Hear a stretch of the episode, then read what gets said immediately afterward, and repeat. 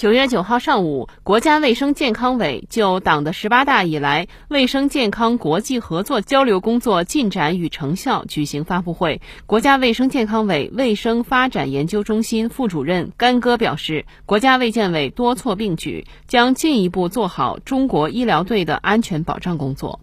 医疗队的安全问题也是我们最关注的问题，尤其是有些医疗队所在的部分地方。疟疾、伤寒等传染病很常见，呃，包括埃博拉这样的烈性传染病也时有爆发。同时，大家都知道，新冠疫情对医疗队的工作也带来更大的一个挑战。呃，为了解决这些问题，我们是多措并举。首先，在医疗队出发前，在行前准备时，我们就开展多种的安全培训，啊，也包括给医疗队员。进行预防接种，就像刚刚提到的黄热病的疫苗等等，来增强他的一个预防免疫的能力。医疗队在外工作期间，一方面我们加强了驻地的管理，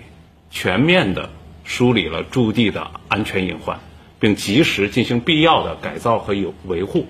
一方面增强了安保的措施，另一方面也改善了呃生活的这个条件。同时，我们还增强了。像急救药品、急救设备这些物资的储备，目前是动态要保障六个月的一个防疫的需要。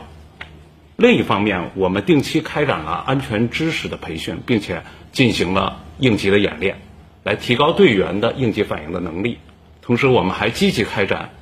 各类的文体活动，来增强队员的一个身体素质，也包括心理素质。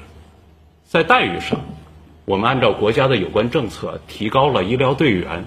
在国外的待遇，同时也为队员购买了人身意外伤害保险和医疗保险。通过这些努力，近年来中国医疗队未发生重大安全事件，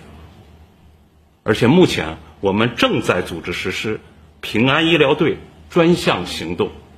这也将进一步做好中国医疗队的安全保障工作。新华社记者北京报道。